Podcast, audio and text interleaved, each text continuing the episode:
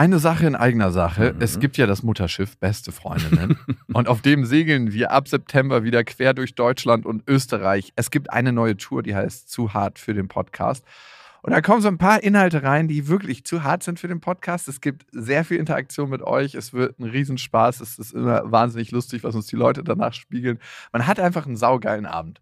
Also wir zumindest. Wir zumindest und hoffentlich auch alle anderen. Wir hatten auch letztes Mal die Erfahrung gemacht, dass beste Vaterfreudenhörer bei der Tour waren und auch sehr viel Spaß hatten. Ja, unbedingt. Und unbedingt. irritiert waren, was wir hier überhaupt machen. ja, ganz Freunde. genau. Es gibt ja Leute, die hören beste Vaterfreunde, die kennen beste Freundinnen nicht. Mhm. Und es wird eine gesunde Mischung. Also sowohl beste Freundinnen als auch beste Vaterfreundenhörer werden abgeholt. Und ihr könnt euch jetzt die Karten sichern. Die Infos findet ihr in den Shownotes und die Karten gibt es auf bestefreundinnen.de. Und es gibt nicht so viele. Also falls ihr überlegt, macht's lieber jetzt. Eisfreiheit. Habe, ich habe lieb.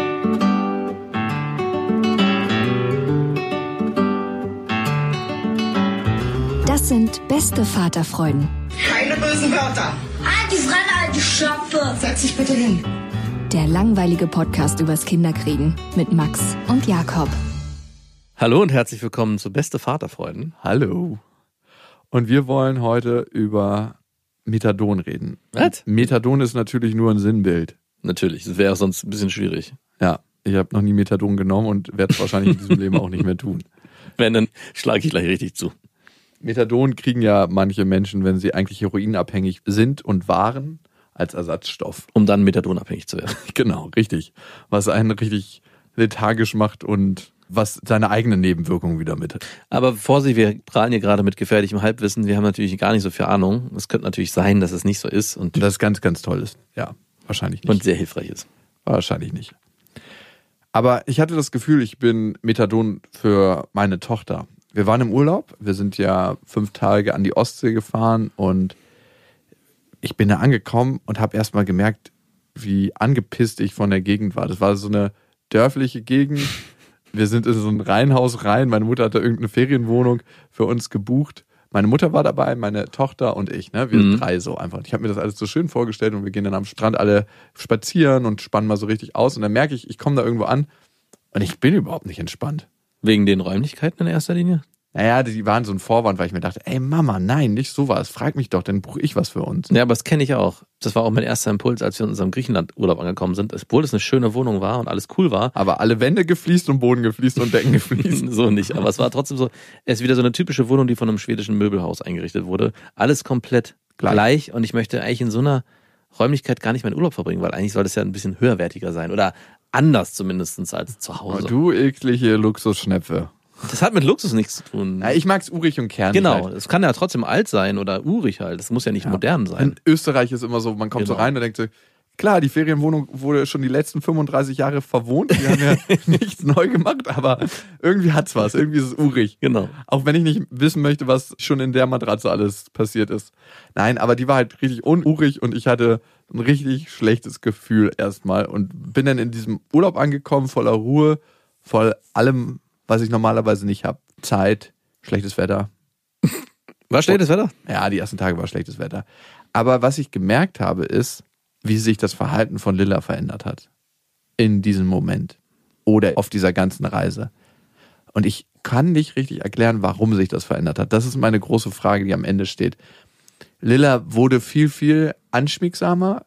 Die wollte ganz oft auf meinen Schoß und hat sich dann so angekuschelt. Und auch und damit hat sie jetzt angefangen, und das machst du ja schon länger mit deinen Kindern, aber Lilla wollte normalerweise nie in den Arm, wenn ich ihr abends vorgelesen habe, sondern immer nur neben mir liegen. Mhm. Klar haben wir dann so Kontakt, dann liegt sie so mit ihrer kleinen Seite an meiner Seite, aber sie will nicht, dass ich meinen Arm um sie mache und dass ich sie so richtig in den Arm nehme. Oh, das ist das Schönste eigentlich am Ende. Das ist das Schönste, aber wenn das dein Kind nicht will. das ist ja bitter. es kommt sogar manchmal vor, dass ich keinen Bock habe, dass ich sage, so, ich sitze jetzt hier, habe jetzt gerade mein Buch aufgeschlagen und ich will jetzt eigentlich nicht den Raum aufmachen und dann nimmt meine Tochter meinen Arm, zwingt den hoch und legt ihn um sich rum, weil sie unbedingt in den Arm will. Wie schön für dich. Hm. Das ist so ein bisschen so, als ob dir jemand sagt, er ist gerade finanziell in Not und du so, ach, weißt du, ich habe gerade im Lotto gewonnen. und du kriegst nichts ab. Ja, und ich liebe das, wenn du so mitfühlend bist. Mhm. Auf jeden Fall hat sich da das das erste Mal ergeben, dass sie das gesagt hat. Und sie wollte auch in der Nacht eigentlich auf mir schlafen. Cool. Also das macht sie ja normalerweise nicht, wenn sie so unruhig wird und im Schlaf so rumzuckt, wenn sie einen Albtraum hat oder so, lege ich so meine Hand auf ihren Rücken. Mhm. Und ich kriege maximal fünf Minuten später so einen Kick mit ihrem kleinen Fuß, dass sie dann so meinen Arm wegkickt. und, so, und dann kickt sie den weg und dann so, okay, sorry, ich bleib auf meiner Seite. Und da war es richtig so, dass sie meine Nähe gesucht hat und auch auf mich rauf wollte beim Schlafen und sehr, sehr verkuschelt war. Und ich habe das total genossen und ich denke, ich war einfach ihr Methadon von Nö. ihrer Mama. Nö. Also ich hatte zwei Erklärungen dafür. Es muss ja nicht immer für alles eine Erklärung geben, aber Erklärung eins war, meine Mama war ja mit Ja. damit ihre Oma. Und dieses Verhältnis, was immer noch ein bisschen Spannung hat zwischen mir und meiner Ex, erlebt sie ja immer. Und wie körperlich ich auch bin mit meiner Ex-Freundin, nämlich Zero. Schlägst du sie oder was? Nein. Schlägt sie mich, müsstest du eher fragen. Ach so, okay. Nein, natürlich nicht. Wir fügen uns keine körperliche Gewalt mehr zu. Gab es ja einen Vorfall, wo meine Ex mal auf mich losgegangen ist. Ja, das stimmt. hat sie auch nicht mitgekriegt, meine Tochter. Aber trotzdem ist ja eine Energie im Raum. Ich habe mich gefragt, weil sich diese Energie für den Urlaub aufgelöst hat, die auch nicht mehr bei Weitem so schlimm ist, wie sie mal war. Also wir sind ja mittlerweile richtig gut miteinander und ich Ja. würde auch sagen, wir werden ein immer besseres Team. Also ich bin total dankbar für den Weg, aber trotzdem ist da sowas. Und das war ja dann überhaupt nicht. Und meine Mom und ich, wir sind einfach total normal miteinander. Also so, sind jetzt auch nicht super körperlich. Also es gibt ja Kinder, die kommen und nehmen ihre Mütter immer in den Arm oder wollen halt auch von ihrer Mama in den Arm genommen werden und berühren einfach ihre Eltern viel. Das mache ich nicht so. Also berührst du deine Eltern viel? Nee, nicht mehr. Okay, Du meinst jetzt erwachsene Kinder? genau, das machen Nee, auch erwachsene ich- Kinder. Wie alt muss man da sein? Ich habe das, glaube ich, noch nie so erlebt, dass jetzt irgendwie, Papa, ich komm mal kuscheln oder so. Nee. Ja, komisch eigentlich, ne, dass man es nicht macht, obwohl es eigentlich auch schön ist. Hm, ist das schön? Weiß ich nicht, ich habe es noch nicht gemacht. Ich glaube nicht. Komm mal hier unter die Decke vom Papa. Irgendwann ist vorbei. Ja, glaube ich nicht. Aber ich habe mich gefragt, bin ich hier einfach ihr Ersatzstoff oder ist es, weil sie in einer Atmosphäre ist, wo sie denkt, okay, hier kann ich mehr Körperkontakt mit Papa aufbauen und hier ist ein Raum dafür da, wo das erlaubter ist. Das ist sehr rational, was du dir da überlegt hast. Das ist äh, Natürlich, das ist das einzige Instrument, was ich zur Verfügung habe. Das Entschuldigung. ist eigentlich total simpel. Es ist einfach nur die Zeit, die du mit ihr verbracht hast, hat zu mehr Vertrauen geführt. Also selbst ich erlebe an manchen Tagen, meine Kinder sind beide sehr Mama fixiert. Also sie wollen eigentlich von beiden ins Bett gebracht werden. Sie wollen viel mit ihr körperlich kuscheln, mit mir auch, aber es ist mehr Mama. Es ist auch, wenn es Probleme gibt, wenn geweint wird, ist es Mama. Und wenn ich Tage mal zu Hause bin oder viel Zeit verbringe mit meinem Sohn oder mit meiner Tochter, kippt es sofort. Es ist nicht so, dass dann Mama keine Rolle mehr spielt, aber es ist so, dass am Abend Papa mehr präsent sein darf. Ich darf sie dann ins Bett bringen. Der Wunsch wird ausgesprochen. Komisch, ne? Mehr ist mehr. Ich, mehr ist leider mehr. Und meine Frau sagt dann oft auch nach so einem Abend, guck mal, wie sich das Verhalten von Felix zum Beispiel verändert, wenn du dir bewusst mehr Zeit nimmst, mal an einem Tag, was dann leicht passiert. Geh mir weg mit mehr Zeit, ich gehe in den Keller. Genau. Ach, wir haben keinen Keller. Und das ist jedes Mal so eine Aha-Erfahrung, die so simpel ist, aber es ist wirklich, das Kind kriegt, glaube ich, in dem Moment, wenn Papa da ist oder eben auch Mama und sich bewusst Zeit nimmt, baut sich eine Verbindung auf, die dann dazu führt, dass auch mehr zugelassen wird von beiden Seiten. Also es ist Ich kann dir vertrauen. ein aufeinander einlassen. Und es ist kein Methadon, es ist kein Ersatzstoff und es ist nicht so, nur weil deine Ex-Freundin jetzt nicht da war, hat sie jetzt dich ausgewählt. Das wäre auch zu schade, finde ich. Sondern es ist dann, Papa ist vollwertig da vor allem und ich möchte mit ihm Zeit verbringen. Und deswegen auch diese Kuschelsituation am Abend beim Vorlesen. Dann gab es aber auch immer wieder Situationen, wo ich nicht dabei sein durfte im Urlaub, wenn sie mit meiner Mama gespielt hat. Ja, aber ist auch okay. Ja, total okay, also keine Frage. Die haben so intensiv miteinander gespielt. Die waren zwei, drei Stunden mit so kleinen Figürchen. Meine Mutter nimmt auch teilweise Steine. Das mache ich übrigens mit Lilla auch. Ich bin jemand, der irgendwie über Sprache spielt, Mhm. so dass ich den Rollen gebe, den Kuscheltieren und dann spielen die halt miteinander und sagen sich so Sachen und sind auch manchmal frech zueinander. Und das macht meine Mutter nochmal in der 2.0 Version. Wie lange hältst du das durch, so ein Spiel? Also jetzt spiele ich das viel intensiver als vor dem Urlaub. Da gab es auch einen Wandel in mir, Ah, okay. den ich erkannt habe.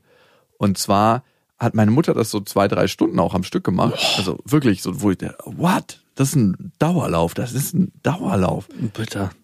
Richtig, richtig krass. Aber Lilla ist dadurch so aufgeblüht, wurde so humorvoll und so leicht und so lustig und so beschwingt. Die hat nochmal einen richtigen Entwicklungsschub in den fünf Tagen gemacht, Mhm. weil sie so viel Input durchs Spielen auch bekommen hat. Ja. Das war krass zu sehen. Aber wie lange hältst du das durch? Ich würde mal sagen, eine halbe Stunde. Oh, so lang. das ist schon ziemlich hart. Das ist Aber- richtig hart, weil ich mache das auch. Also vor allem mit meiner Tochter, das merke ich halt im Unterschied, habe ich sehr viel gemacht. Ich habe sehr viel Puppen mit ihr gespielt, sehr viel mit Paw Patrol und auch die Figuren haben miteinander geredet und die mussten ins Krankenhaus und all der ganze Kram. Und eine Stunde lang, aber ich habe richtig gemerkt, boah, das ist so anstrengend und so lange und ich komme da auch nicht so richtig in the zone. Und mit meinem Sohn fällt mir es richtig, richtig schwer. Also ich halte das nicht länger als eine Viertelstunde aus und dann muss ich dann wieder raus aus der Nummer, weil ich das so anstrengend finde mittlerweile, dieses Kinderspielen, dieses Figuren und den Leben einzuhauchen und dann machen die was, weil es ja alles aus mir kommt. Es kommt ja dann gerade in dem Alter, Lilla wahrscheinlich auch, die macht dann zwar auch was, aber die Geschichte drumherum, die baust ja du als Erwachsener. Das heißt, wenn diese Figur ins Krankenhaus muss, dann bist du derjenige, der dich ins Krankenhaus schickt. Und meistens kopieren die Kinder das dann, aber die kommen ja selten selber auf die Idee, dass sie jetzt irgendwas anderes machen. Ja, man kann nicht passiv mitspielen. nee, einfach. man muss die ganze Zeit aktiv spielen. Und deswegen eine halbe. Stunde, Respekt, ey, das ist viel. Ja, und meine Mutter hat halt den Part ein bisschen mehr übernommen und ich habe halt in dem Urlaub gekocht und so für das drumherum gesorgt. Hey, zu welchem Strand fahren wir heute? Dann fahren wir halt zum Spieleland. Also ich habe so super viel Urlaub fürs Kind gemacht. Ne? Also Sachen, die ich alleine nie machen würde. Also ich würde nie in so einem Spieleland abhängen. Ich würde auch nie in ein Spaßbad fahren und dann in dem Kinderwasser die ganze Zeit sitzen mit den ganzen anderen Eltern. Und ich würde auch nicht irgendwie Pony reiten gehen.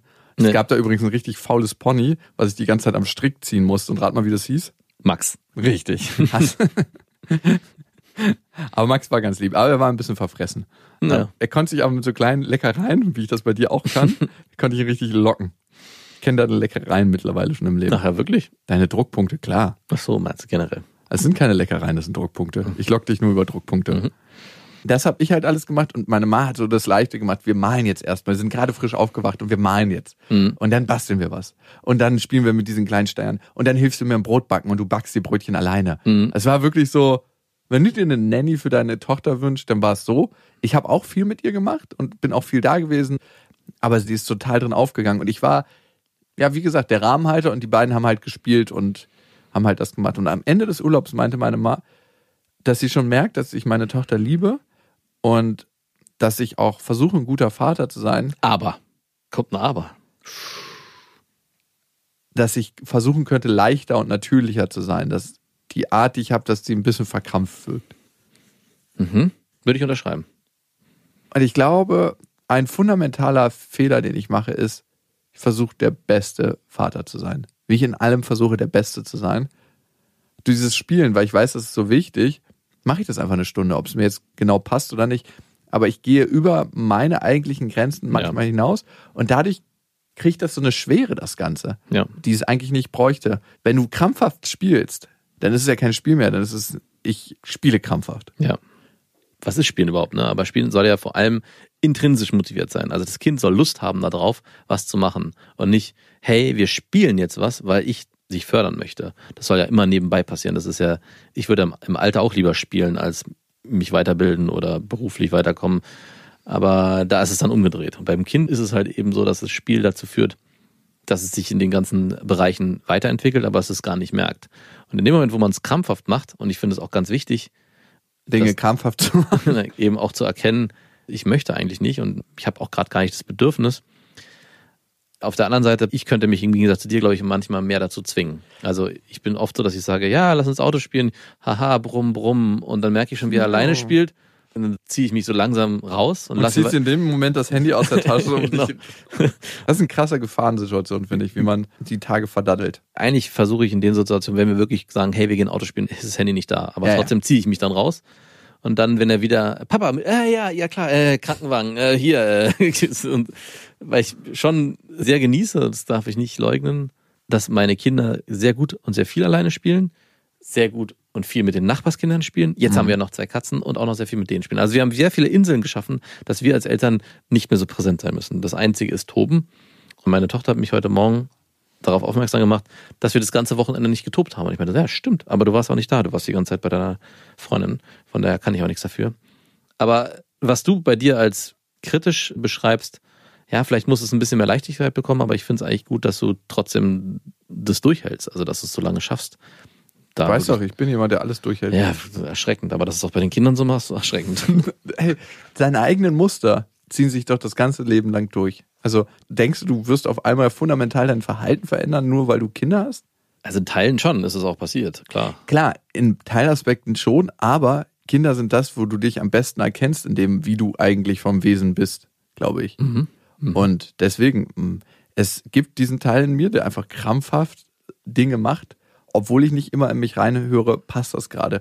Und ich bin auch teilweise total froh darüber, dass das so ist, weil dadurch ergeben sich auch wieder Spielsituationen, die ich sonst abgebrochen hätte schon wieder vorher. Ich habe dann letztens mit ihr eine Höhle gebaut. Also die Wohnung sah danach aus. Also ich bin ja jemand, der immer gerne viel Ordnung hat. Und die Wohnung sah danach aus. Also wir haben bestimmt eine Dreiviertelstunde eine Höhle gebaut und haben da drin irgendwas gemacht. Dann sind wir danach direkt zum Tisch, haben gemalt für eine halbe Stunde. Dann haben wir Playmobil gespielt. Dann haben wir irgendwas anderes gemacht. Und ich bin danach durch die Wohnung gegangen. Was für ein Schlachtfeld. So sieht unser Haus die ganze Zeit aus. ja, aber so muss ein Haus eigentlich wahrscheinlich aussehen, wenn man wirklich ins Spielen kommt. Also wir sind ja schon dabei, immer die Kinder dazu zu motivieren, dass sie vor allem das Wohnzimmer mit aufräumen. Das funktioniert aber auch nur bedingt. Und ich denke immer am Abend, manchmal, wenn ich dann selber aufräumen muss mit meiner Frau, was ist hier eigentlich passiert im Laufe des Tages? Wer war hier und warum sieht es so aus, wie es aussieht? Also es ist teilweise erschreckend, aber ich glaube, es muss auch so sein. Weil die Kinder sich am Ende ihren Spielraum selbst erobern und selber bestimmen, wo wird gespielt. Und du glaubst nicht, dass die Offenheit von Lilla und ihr Kuschelbedürfnis irgendwas mit der Beziehung von meiner Ex und mir zu tun hat, dass wir eigentlich nicht so eine gute Beziehung energetisch für unsere Tochter haben und sie das merkt und sagt deshalb, Papa, bisschen auf Abstand, solange du Mama nicht wirklich liebst. Nee, würde ich erstmal nicht sagen. Okay, wir sind nach Hause gekommen und dann habe ich Lilla wieder abgegeben und ich habe für mich gemerkt, dass diese Übergangszeiten, dieses Abgeben einfach und wieder annehmen von Lilla, dass es ein bisschen mehr Zeit braucht. Ne? Ich kann nicht einfach an der Tür stehen und sagen, ja Lilla, komm jetzt zu mir und jetzt bist du wieder bei Mama, sondern dass wir gesagt haben, wir haben so eine Übergangszeiten von einer halben Stunde, dass Ja. ich noch reinkomme oder sie noch reinkommt, dass das langsam für sie wechseln kann. Ne? Sonst Genau. ist es immer so, klack, jetzt bist du bei der Mama, klack, jetzt bist du beim Papa, klack. Das ist ja eine krasse Umstellung Klar. für ein Kind. Ey, wenn ich das immer durchmachen müsste, huh, Ja. Holla die Waldfee. Und jetzt verbringen wir einfach ein bisschen Zeit miteinander, Ja. dass das sich ein bisschen entwickeln kann. Aber ich bin dann zu meiner Ex gekommen und Lilla war dabei und dann hieß es erstmal, Milch haben. Ne? Mhm. Und dann hat sie halt Milch getrunken und dann meinte sie zu mir, Papa, du kannst jetzt wieder gehen. Ich war halt komplett wieder abgeschrieben. Und da frage ich mich, ob das was mit der Spannung zu tun hat, weil als ich reingekommen bin, habe ich gemerkt, wie so eine Energie war und Lilla gleich verschlossener wurde und meine Ex hat mir einfach erstmal fünf negative Fragen gestellt. So, woher hat sie die Stiche? Sie hatte so Mückenstiche am Kopf. Habt ihr sie rechtzeitig ins Bett gebracht? Hast du sie immer ins Bett gebracht? Hast du sie immer ins Bett gebracht? Nein, natürlich nicht. Meine Mutter hat sie einmal ins Bett gebracht und ich viermal. Einmal hast du sie nicht ins Bett gebracht. Genau. Und ich dachte mir so, ist das hier jetzt ein Verhör? Ich bin gerade aus dem Urlaub gekommen. Also dieses so, wow. Also das ist natürlich ihre Art, Kontakt aufzubauen, Sachen zu überprüfen, ihr eigenes Gefühl der Sicherheit zu Wie befriedigen. reagierst du denn darauf? Also speziell auf diese Frage, hast du sie immer ins Bett gebracht? Ich habe drei Strategien. Entweder antworte ich einfach ganz normal auf die Fragen und sage, nö, einmal hat die Mama ins Bett gebracht, viermal ich. Hm? Oder ich antworte ironisch und sage, wow, weißt du, wie sich das hier gerade anfühlt? Wie ein Verhör. Das hatte ich das letzte Mal, als ich fremdgegangen bin und meine Ex-Freundin mich befragt hatte. Das warst nicht du. Oder ich antworte einfach gar nicht und wechsle das Thema. Naja. Ich kann dir nur sagen, die beiden letzteren Strategien treffen nicht gerade auf fruchtbaren Boden. Und Strategie 4 ist manchmal ganz direkt anzusprechen. Du, ich finde es eigentlich schade, dass ich jetzt gerade aus dem Urlaub komme, mein Bestes gebe als Papa, wirklich mein Bestes gebe. Ja. Und alles, was ich hier ernte, ist, ich muss erstmal in deinen Augen beweisen, dass ich alles richtig gemacht habe. Ja. Das ist anstrengend. Das ist auch nicht die Beziehung, die ich zu dir führen möchte. Und vor allem habe ich nicht das Gefühl, dass ich dir Rechenschaft schuldig bin. Was wäre mit der Antwort gewesen? Ja, haben wir, beide. Oder ja, sie wurde ins Bett gebracht. Naja, da bist du ja wieder ironisch und ausweichend. Ja, vielleicht kriegt man es hin ohne Ironie. Oder zu sagen, ja, Lilla ist gut eingeschlafen, die Tage. Ja, Kein dann Problem. kommt sofort. Und wer hat sie ins Bett gebracht? Ist ja krass. Kannst du dir nicht vorstellen, ey. Ich wünschte, du wärst mal dabei. Aber was sich verändert hat in dem Moment, war die Beziehung auch von Lilla zu mir so. Und da dachte ich mir, das hat vielleicht doch was zu tun mit der Spannung, die ich mit ihrer Mama noch habe. Nicht mehr so krass wie früher, aber ein bisschen Spannung ist da noch da. Aber sie wollte sofort wieder zur Mama? Ja. Ja, aber das ist okay. Also ich meine, Ey, es- nach so einem Urlaub, klar. Klar. Wenn meine Ex und Lilla im Urlaub wären, dann würde sie, wenn sie danach mich trifft, nicht sofort zu mir wollen. Nee. Nicht so, wow, hier, sondern es würde ein bisschen dauern. So ein, zwei Minuten. Na, wahrscheinlich, ne? Papa ist auch wieder da. Ja, leider. Aber gut, so Das ist ja ein ständiger Kampf. Ist ja voll ätzend, wenn ich mir das jetzt gerade so anhöre. Macht mich ein bisschen traurig. Weil es immer so ein Kämpfen gegen Windmühlen hat, so von wegen, ich hatte eigentlich mir erhofft, dass in eurer Trennung ihr beide immer das Beste auch für den anderen wollt, in seiner Funktion. Also, dass du sagst, hey, ich wünsche mir, dass du als Mutter dich wohlfühlst und auch damit das Beste für Lilla als Mutter sein kannst, genauso wie du dir für mich wünschst, dass ich für Lilla einfach der beste Vater sein kann, der ich Mhm. bin. Und es hört sich immer so ein bisschen so an, so, ja, du bist auch hier und es ist wichtig, dass Lilla einen Vater hat und deswegen musst du auch mit ihr Zeit verbringen, aber mir auch nicht bitte. Das Gefühl taucht immer bei mir auf, wenn du so diese Geschichten erzählst und das finde ich eben ein bisschen schade. Ist es denn so, dass es nur ein Gefühl, was bei mir aufkommt? Ich glaube, da ist bestimmt ein bisschen Wahrheit dran. Hey, am Ende, was soll ich sagen dazu, ne? Ich glaube, meine Ex und ich, wir haben beide das gleiche Thema. Wenn du dich selber als nicht für gut genug erachtest, wie kannst du andere Menschen als für gut genug erachten, die das behüten, was dir das Wichtigste auf der Welt ist? Hm. Aber hast du das Gefühl bei ihr, dass sie das nicht gut genug macht? Nö, also ich glaube, sie macht das gut genug. Klar gibt es Dinge, die ich mir dann wünsche. Also sie ist jetzt nicht 360 Grad 100% die Mutter, die ich mir für Lilla wünschen würde. Mhm. Aber ich weiß, dass sie sehr viel Liebe für sie hat und dass sie eine tolle Mutter ist. Hm. Also ich würde sie jetzt nicht anders haben wollen. Aber umgekehrt ist es nicht so. Weiß ich nicht genau. Ich glaube, da sind sehr viele Zweifel manchmal an der Art, wie ich bin Hm. und wie ich auch mit Lilla bin. Aber ich selber habe eigentlich ein ganz gutes Gefühl zu mir als Vater. Jetzt nicht 100%, ich bin jetzt nicht 100% der beste, perfekte Vater. Das ist aber niemand. Doch, es gibt diese Väter. Nein, die gibt's nicht. Doch, Nein, die gibt's nicht. in meiner Vorstellung schon. Mhm. Michael Jordan war ein perfekter Vater. Nö. Nein, natürlich nicht. der, der ganz bestimmt nicht. Wieso? Was hat der gemacht? Ich, Mann, den, Alter, wenn du in der NBA so krass Basketball spielst, bist du nie zu Hause. Ah, ich dachte, er hat irgendwas. Also so wie du. nee, ich hatte letztens auch so diesen Gedanken, hey, es gibt so viele Väter und der macht so tolle Sachen und der und der. Und dann denke ich so, das stimmt nicht. Das wird zwar so sein, das sind aber nur Momentaufnahmen. Keiner ist der perfekte Vater, keiner ist die perfekte Mutter. Jeder macht es so gut er kann. Es gibt auch keine perfekten Kinder. Also das ist auch ein, Du bist kein perfektes es ist ein Kind. Zwischenspiel zwischen allen. Und es geht auch gar nicht darum, perfekt zu sein. Das ist so, was mir meine Kinder gelernt haben. Es geht nicht darum, perfekt zu sein, sondern es geht immer darum, immer das zu erreichen, was man sich vorgenommen hat.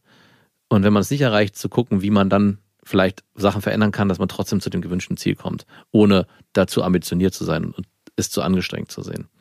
Aber ich finde, die Situation im Urlaub, dass dich deine Tochter mehr wahrgenommen hat, vielleicht auch als Vater und auch noch eine nähere Bindung aufgebaut hat, die wäre mein Wunsch jetzt aus den Erzählungen von dir, dass du das auch über diesen Urlaub hinauf aufrechterhalten könntest. Was musst du dafür tun? Also müsste sich was verändern? Und wenn ja, was? Meine Tochter ist die einzige Frau, bei der ich schwer hab. Nein. Bitte. Die einzige Frau, um deren Aufmerksamkeit ich richtig kämpfen muss. Ja, genau. Vielleicht ist es auch dein Nein, Schicksal. war ein Witz. A, gibt es viele Frauen, bei denen ich nicht ankomme und B, ist es auch so, dass sie nicht immer um ihre Aufmerksamkeit kämpfen muss. Aber ich muss wach sein. A, muss ich wach sein und B, hat sich das ein bisschen nach dem Urlaub fortgetragen. Also Mhm. diese Zeit hat schon ihre Spuren hinterlassen, dass sie weiter gerne im Arm liegt beim Bücherlesen. Cool.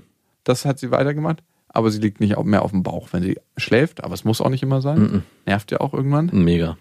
Ich habe das Gefühl, das hat uns schon ein bisschen näher zusammengerückt. Aber ich muss aufmerksam sein, dass ich halt bei ihr bin, wenn ich mit ihr Zeit verbringe. Mhm. Also, dass die Zeit wirklich mit ihr ist und nicht irgendwie irgendwo anders, dass ich über irgendwelche geschäftlichen Sachen nachdenke oder irgendwo rumwaber und gar nicht so präsent bin. Weil das will ich auch nicht, weil die Zeit rauscht einen so schnell durch die Hände, dass man so denkt, wo sind wir? Wo war das? Also dieses Gefühl hatte ich ja lange nicht. Man sagt ja, meine Kinder werden so schnell groß, man weiß gar nicht, was mit der Zeit passiert ist.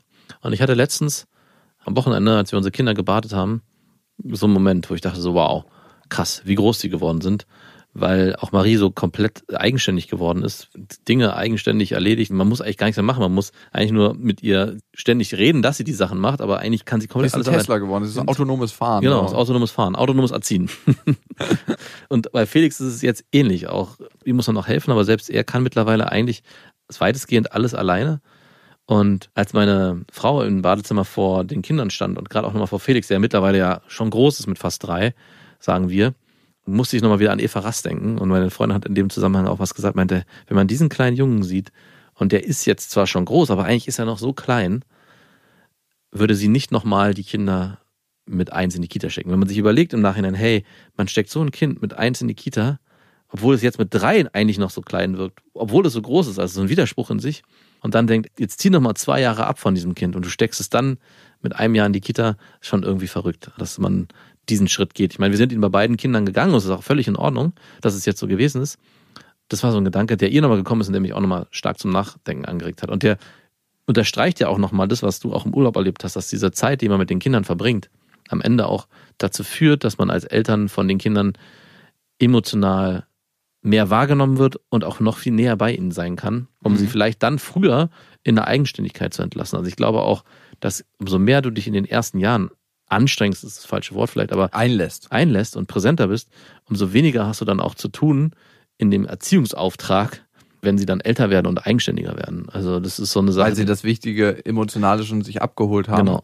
und gar nicht mehr so oft in ihrem späteren Leben Hallo sagen müssen, um, um Aufmerksamkeit zu kämpfen. ne? Ja, oder auch äh, Schwellen oder Hürden nicht mehr so groß wirken für die Kinder. Also ich habe das Gefühl, dass diese Grundsicherheit, die die bekommen würden oder bekommen hätten, wenn wir sie vielleicht auch länger, weiß man ja nicht, bei sich gehabt hätte, dass sie dann in der Zukunft nicht zu Problemen führen könnten, sondern dass die dann eher leichter genommen werden. Also es ist jetzt nicht so, dass meine Kinder die Hürden nicht für leicht nehmen, aber es ist schon so, dass mir manchmal auffällt, auch bei Marie, manchmal denke ich so, wow, Warum ist das oft so ein Problem, auch Neues? Ne? Sie, heute Morgen wollte sie nicht in die Kita, weil wir wegen Corona durch einen anderen Eingang reingehen mussten, nämlich direkt in ihren Raum, was total bescheuert ist, aber gut, so ist es nun mal.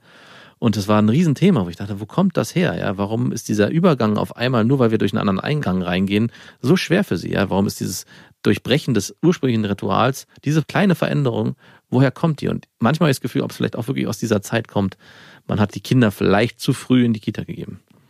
Langer Monolog. Also ich finde, du bist da sehr achtsam mit deinen Beobachtungen. Ich glaube einfach, Kinder lieben Gewohnheiten und brauchen das auch, um sich entwickeln zu können. Und da wurde einfach die Gewohnheit gebrochen und darum hatte sie keinen Bock drauf. Fertig. Und vor allem alles, was man macht, macht man zu der Zeit so, wie man es am besten kann. Klar. Und darum war es richtig. Ich habe noch eine andere Frage. Mhm. Die kam nicht von mir, sondern von einer Hörerin. Die will ich dir gleich mal stellen. By the way, bei Vaterfreund freuen wir uns immer, wenn ihr diesen Podcast abonniert, da wo ihr Podcasts hört, oder auch einen Kommentar hinterlasst. Das geht besonders gut bei iTunes. Und bei YouTube findet ihr übrigens unser neues YouTube-Format von Beste Freundinnen im 1Live-Kanal. Beste Freundinnen zu Hause. Müsst ihr einfach nur in den 1Live-Kanal reingehen und dann haben wir da Beste Freundinnen zu Hause. Lara hat uns geschrieben und sie fragt, wie findet ihr es, wenn Kinder ihre Eltern beim Vornamen nennen und wenn die Eltern das auch verlangen, anstelle von Mama oder Papa oder Mami oder Vati? Vati, Papi. So. Wie nennen dich deine Kinder? Papa, Und Mama? Mama. Okay. Sie können unseren Namen, das hat lange gedauert. Also bei Felix, der kriegt's hin, aber das ist gar nicht so leicht, diesen Step irgendwann hinzukriegen. Irgendwann kommt Papa der hat ja auch einen Namen und ja, genau. Papa. Ja, und wie ist der und warum ist der so und so? Das war schon bei beiden Kindern irgendwie komisch, aber sie kriegen es beide hin. Und für mich ist es, ja, ich weiß auch nicht, ich habe das auch mal bei meiner Jugend oder meiner Kindheit erlebt, dass ein Freund von mir seine Eltern mit Vornamen benennen musste. Ja? Mhm. Das war irgendwie komplett surreal und hat auch sofort eine Distanz aufgebaut. Also ich hatte auch das Gefühl, die Eltern sind distanzierter von ihren Kindern, allein dadurch, dass es diesen komischen Umstand gibt, dass sie ihre Eltern beim Namen nennen müssen. Und ich glaube auch, da kommt es ja eigentlich her. Die erste Verbindung, die über Sprache ja entsteht, sind diese Bap, Bap, Bap und Bop, Bop, Bop Geräusche und Mama, Mam. Ja, Mama, Mama Papa. und Papa. Und diese Verbindung, glaube ich, sollte man auch dann sich zunutze machen und dem Kind halt auch aufzeigen, hey, das ist die erste Person mit einem Laut, die auf dich reagiert hat, durch diesen Laut, den du von ihr gegeben hast. Der darf dann auch ein Leben lang bleiben. Also ich nenne ja, nenne ja meine Eltern jetzt auch immer noch Mama und Papa und würde nicht auf die Idee kommen, die beim Vornamen zu nennen. Also ich nenne ich sie zwar mal, wenn wir über sie reden, aber fast gar nicht. Nee, ich nenne sie weiterhin Mama und Papa. Und deine Oma und Opa, nennst du die beim Vornamen? Habe ich vor zehn Jahren gemacht, ja, als sie noch gelebt haben. Beim Vornamen? Nein, die habe ich auch Opa und Oma genannt. Und dann sagst du nicht Oma Bababab, Opa Bababab. Also klar, wenn man über sie redet schon, aber nicht, wenn man mit ihnen Nee, redet. genau. Nee. Simply oh, Grandma, Es war Grandma. immer nur kompliziert, wenn alle zusammen waren. Das empfinde ich auch als kompliziert, wenn ich mit Lilla Zeit verbringe und meiner Mama, Mhm. dann zu sagen Mama, weil ich nenne ja meine Mama Mama und eigentlich nicht Oma, aber ich nenne jetzt meine Mama auch manchmal Oma, Ja. wenn ich mit Lilla Zeit Klar, und verbringe. wenn man mit ihr über Oma redet. Oma hat für dich gebacken. Ja. Das Spielzeug, na klar. Das ist ziemlich, ziemlich verwirrend. Aber ich glaube auch, das erzeugt eine Distanz, Hm. die ich nicht ganz verstehe. Also ich verstehe auch nicht so die Motivation bei Eltern, dass Kinder sie beim Vornamen nennen. Also mein erstes Gefühl ist, dass man sich nicht so richtig mit dieser Rolle von Mama und Papa in diesem Klischeebild Ah, wir sind ein Verbinden bisschen alternativer und anders. Genau, wir sind ein bisschen anders und wir sind ja trotzdem noch wir. Wir sind nicht nur Mama und Papa, sondern wir sind ja weiterhin die Person, die wir sind und die kennzeichnen sich durch den Namen. Ich glaube, das spielt so ein bisschen mit. Und das stimmt auch, es passiert mit Sicherheit auch, dass man, auch wenn man unterwegs ist und das Kind spricht einen mit Vornamen an, dass da das Gefühl entsteht, hey, okay, das ist jetzt zwar der Papa, aber irgendwie auch trotzdem noch die Person, die ich kenne als Freund, wenn ich mit den dreien zum Beispiel oder mit den beiden zum Beispiel Zeit verbringe und das entsteht dann ein anderes Gefühl sobald ein Kind Papa oder Mama sagt, und das muss ich auch sagen, wenn man unterwegs ist, okay, sie ist sofort dieses Dad-Phänomen hier. Ich rede mit einer Freundin oder so oder einem Kumpel und wenn dann das Kind sagt, hey Papa, sofort ist man in diesem Dad-Modus und es gibt eigentlich nichts mehr drumherum. Es stimmt schon, es bestimmt auch ein bisschen die Welt, in der man sich befindet, die Sprache, die die Kinder wählen und wie die Eltern mit den Kindern sprechen. Amen. Gab es denn bei dir mal den Moment, dass du deine Stiefväter Ja. Papa genannt hast? Nein, natürlich nicht. Alter, was denkst du denn? I don't know. Nein, Mann. Auf gar keinen Fall. Wäre auch nie vorgekommen. Auf gar keinen Fall würde ich die meinen Papa nennen oder so. Das fände ich richtig weird. Wäre es für dich komisch, wenn Lilla Ja, wär's. Also wenn Lilla einen neuen Freund von meiner Ex Papa Papa, nennt, ja. natürlich wäre das für mich weird. Wäre es okay für dich? Nein, wäre auch nicht okay für mich. Sie müsste ihn immer beim Vornamen nennen. Wie sie möchte, aber nicht Papa oder Vater. Popo vielleicht. Papa 2. Oder Papa. Lilla nennt mich manchmal beim Vornamen, weil sie weiß, dass mich das ein bisschen ärgert. Ja, das macht Mama bestimmt. Ja, ja, klar. Ihre Mama sagt natürlich zu mir meinen Namen und nicht Papa. Wirklich? Ja, safe, sonst würde sie das nicht so oft machen, weil sie verfällt manchmal in die Sprache. Ah, ja. Und ich so, du kannst mich ruhig Papa nennen, also wie du möchtest, aber Nenn mich bitte Papa. call me Dad. Und ihr wisst ja, es gibt kein richtig oder falsch. Doch bei Mama oder Papa schon. Macht's gut. Das waren Beste Vaterfreuden mit Max und Jakob. Jetzt auf iTunes, Spotify, Deezer und YouTube.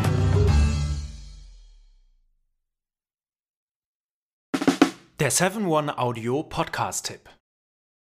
Hallo, ich bin Lynn. Und ich bin Leo. Ihr kennt uns vielleicht schon vom True Crime Podcast Mord auf Ex. Eigentlich sprechen wir da ja jede Woche über Verbrechen. Aber da gibt es ja noch ein anderes Thema, das die Menschen und uns schon immer fasziniert hat. Die Liebe. Krasse Geschichten, die wirklich passiert sind. Bonnie und Clyde zum Beispiel. Cleopatra und Caesar Oder Diana und Charles. oder halt Camilla. Liebe gibt's bei True Love aber auch nicht nur im klassischen Sinne. Es geht auch um Familie, um die Liebe zum Beruf oder sich selbst oder Freundschaft. Am besten sind ja auch eh die Filme, wo dann am Ende steht, nach einer wahren Begebenheit. Das sind so Geschichten, die kannst du dir eigentlich gar nicht ausdenken. Ja. Und das gibt's jetzt eben als Podcast. Und das Ganze heißt True Love.